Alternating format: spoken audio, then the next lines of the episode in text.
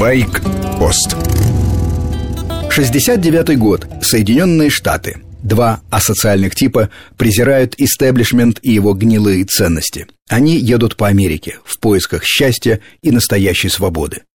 Узнали фильм? Конечно, это «Беспечный ездок», классика кино.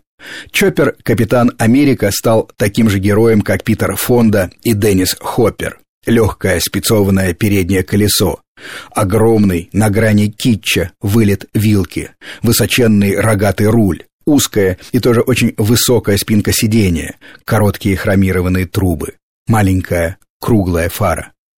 Питер Фонда знал, что нужно публике. Именно он набросал эскизы, а два чернокожих байкера Клифф Вовс и Бен Харди воплотили идею в металле.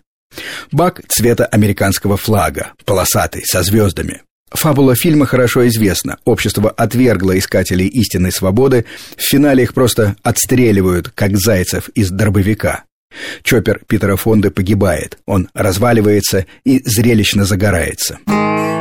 Всего для съемок было построено четыре мотоцикла. Два для Фонды и еще пара для Хоппера. На всякий случай, чтобы не останавливать процесс из-за поломок.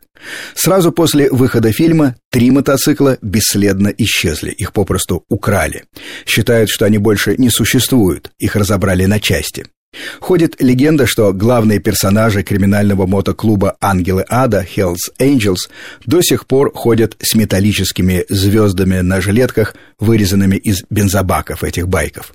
Остался единственный мотоцикл «Капитан Америка», который реально участвовал в съемках. После финальной сцены возгорания мотоцикл был восстановлен, и Питер Фонда подарил его актеру Дэну Хагерти, который помогал на съемках. Тот, в свою очередь, отдал его в мотоциклетный музей штата Айовы. Легендарный Чоппер явился публике этой осенью на аукционе предметов Голливуда. Капитан Америка, символ целого поколения протеста и контркультуры, был продан за миллион триста пятьдесят тысяч долларов. Подлинность аппарата подтверждали три письма от Питера Фонды, бывшего владельца мотоцикла актера Дэна Харди и директора мотомузея штата Айова. Покупатель предпочел остаться анонимным. У нас в России настоящие мотоциклисты продолжают ездить и зимой. В первые выходные декабря под Ярославлем пройдет моторалли «Медведь-Шатун». Настоящее зимнее приключение. Общая длина круга примерно 80 километров. Полей, лесов, оврагов. Придется форсировать ручьи и даже небольшие речки. Отдельный маршрут для мотоциклов с коляской. Как всегда, в самом конце на трассу выйдет ГАЗ-66. Вездеход подберет застрявших и сломавшихся. Вечером всех согреет добрый ужин, костер и дискотека. Так, по крайней мере, утверждают организаторы ралли «Медведь-Шатун», Ярославский мотоклуб «Черные медведи». С вами был Сергей Фонтон, старший. Байкпост – программа для тех, кто любит мотоциклы не только в теории, но и на практике.